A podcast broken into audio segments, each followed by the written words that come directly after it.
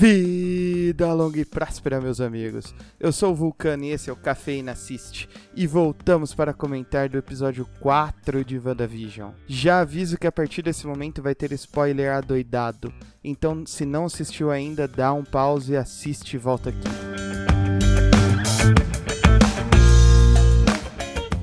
Se você achou que esse episódio seria sobre os anos 80, já pode puxar o freio aí que achou errado. O quarto episódio é ambientado e focado no exterior do agora confirmado domo. E ainda bem, porque trouxe várias respostas que estávamos precisando. Bora começar sobre a Mônica. O episódio começou já com ela voltando do blip, mostrando que foi uma vítima do Thanos. Nos primeiros minutos já nos contaram que a mãe dela e melhor amiga da Capitã Marvel morreu de câncer anos depois que a Mônica virou pó. Outras informações que nos passaram nesse comecinho. WandaVision ocorre em torno de três semanas após os acontecimentos em Vingadores Ultimato. O chefe da Mônica nos diz que ela está voltando ao trabalho três semanas após o estalo. A Sword nos é apresentada oficialmente e a Maria Rambo é uma das fundadoras. Inclusive tem uma placa com a foto dela e o codinome Photon que ela utilizava quando estava ainda na aeronáutica. Durante a conversa com o chefe, a Mônica fala que não temos só ameaça no espaço, existem também aliados. Nesse ponto é óbvio que ela está falando principalmente da Capitã Marvel. Mas seria só dela que ela está falando? Vale lembrar que a Mônica teve contato também com os Skrulls durante os eventos do filme da Carol Danvers.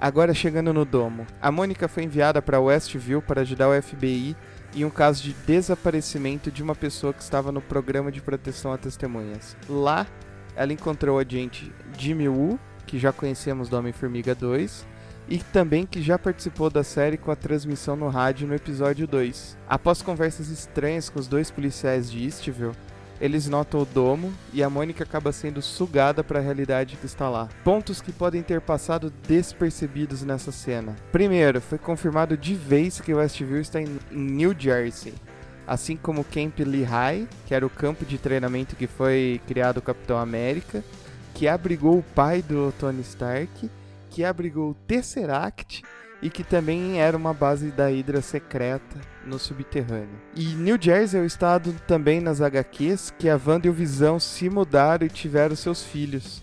Além de que uma possível referência à série que está para chegar da Miss Marvel, já que a Kamala Khan mora em Jersey City, New Jersey.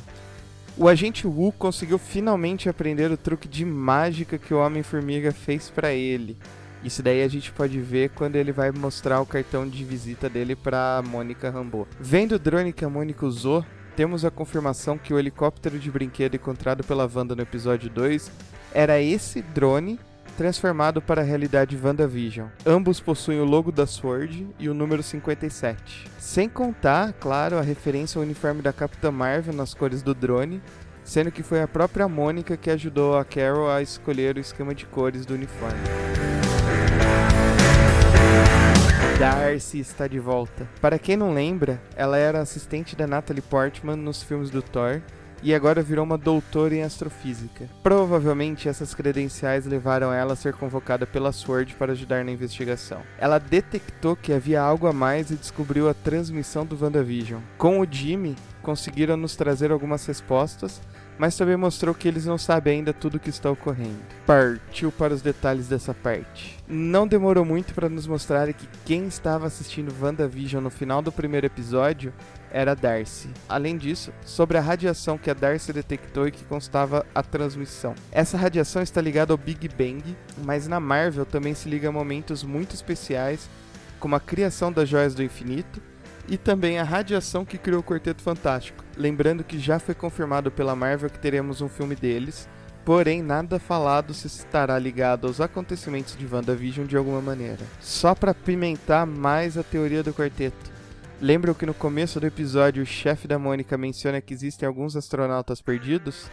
Não só isso. Temos outro possível grupo que também está ligado a essa energia são os Eternos, que já possuem um filme previsto para sair, inclusive estrelando a Angelina Jolie. Outra coisa, A princípio, os atores de WandaVision são, na verdade, os moradores de Westview que estão sendo controlados pela Wanda. Com o andar do episódio, eles começam a descobrir os nomes reais dos personagens e identificá-los. Uma curiosidade sobre as identidades: os nomes utilizados são de profissionais que estão trabalhando no seriado mesmo, diretor de arte, roteirista.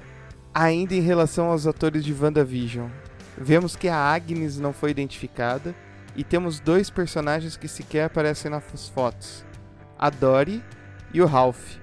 A primeira pode ser por ter assistido somente o primeiro episódio, já o segundo pode ser uma pista sobre o que está ocorrendo. Será que o marido que nunca aparece é a testemunha que o FBI está procurando? Será que ele tem um papel de maior importância? Por que a Sword mandaria uma agente de um cargo alto como a Mônica para investigar um desaparecimento? Outra coisa, confirmamos que realmente era o agente Vu que mandou a mensagem pelo rádio para a Wanda. O mais curioso é que enquanto nós pudemos ver a reação da feiticeira, inclusive o copo de vidro sendo quebrado na mão da Dory, para Darcy apareceu um corte como se tivesse sido editado. Temos mais alguém com a Wanda ou ela é tão foda que conseguiu editar a transmissão enquanto estava ocorrendo? Um fato que estranhei foi que em nenhum momento foram mencionados os comerciais que assistimos. Será que eles também foram editados? Será que eles ocorreram somente na mente da feiticeira, mas não foram transmitidos e consequentemente a Sword não viu? Claro que não esqueci a lousa que o agente Vu escreveu que ainda estava tentando descobrir. Vamos ao que estava escrito. Aparentemente o domo está cobrindo uma área hexagonal com um raio de 5 milhas. Sim, mais hexágonos. Inclusive, eles também estão se perguntando por que desse formato. Por que sitcoms? Ainda não foi respondido esse ponto. Porém, existem teorias que falam que essa escolha é um reflexo inconsciente dos momentos felizes que a Wanda e o Visão passaram juntos durante os acontecimentos de Guerra Civil e começo de Guerra Infinita. Mas nada foi confirmado até o momento. Quanto ao ponto de ser o mesmo espaço e tempo, sabemos que lá o tempo está passando completamente diferente do lado de fora. Mesmo sem saber qual a frequência de lançamento dos episódios de WandaVision, não imagino que esteja demorando mais do que uma semana entre eles. E como vimos, nove meses passaram em apenas um dia lá dentro. Sobre o Visão estar morto, a Darcy em algum momento nos confirma que o Visão real foi realmente morto e não blipado. Com isso, não teria como ele voltar à vida com o estalo do Hulk. Sem contar que após a expulsão da Mônica, a Wanda provavelmente em um momento de desconcentração vê o Visão totalmente sem cores e com o buraco na cabeça feito pelo Thanos. Talvez a melhor pergunta sobre ele seria não se ele está morto, mas sim se aquele que está lá é o corpo mesmo dele ou se é apenas uma criação da realidade. Últimos pontos que valem ser mencionados. Quando a Wanda expulsou a Mônica do domo, só tem uma palavra: caralho. Por momentos como esse que eu ainda sinto que reduziram os poderes da feiticeira nos primeiros filmes, e só agora ela tá conseguindo liberar o potencial dela. Agora só consigo pensar no que será que aconteceu com o apicultor quando a Wanda falou não. Logo após esse momento também vemos o Visão propondo saírem de Westview, mas a Wanda se recusa. Ela fala que ali que é a casa deles. Seria uma maneira de falar que somente ali era possível manter essa realidade? E por último, e talvez o mais importante, a Mônica nos confirma que quem está por trás daquela realidade é a própria Wanda. Nesse ponto, acho que ok, o poder de criação é todo dela, mas a motivação para a criação desse novo mundo não acho que tenha partido somente dela. Vou ficando por aqui. Se esqueci de algum easter egg, falei alguma baboseira ou tem alguma teoria bacana para compartilhar, comenta no post dessa publicação ou manda uma direct no Instagram, cinecafeína, que comentaremos no próximo episódio. Dito isso, fui!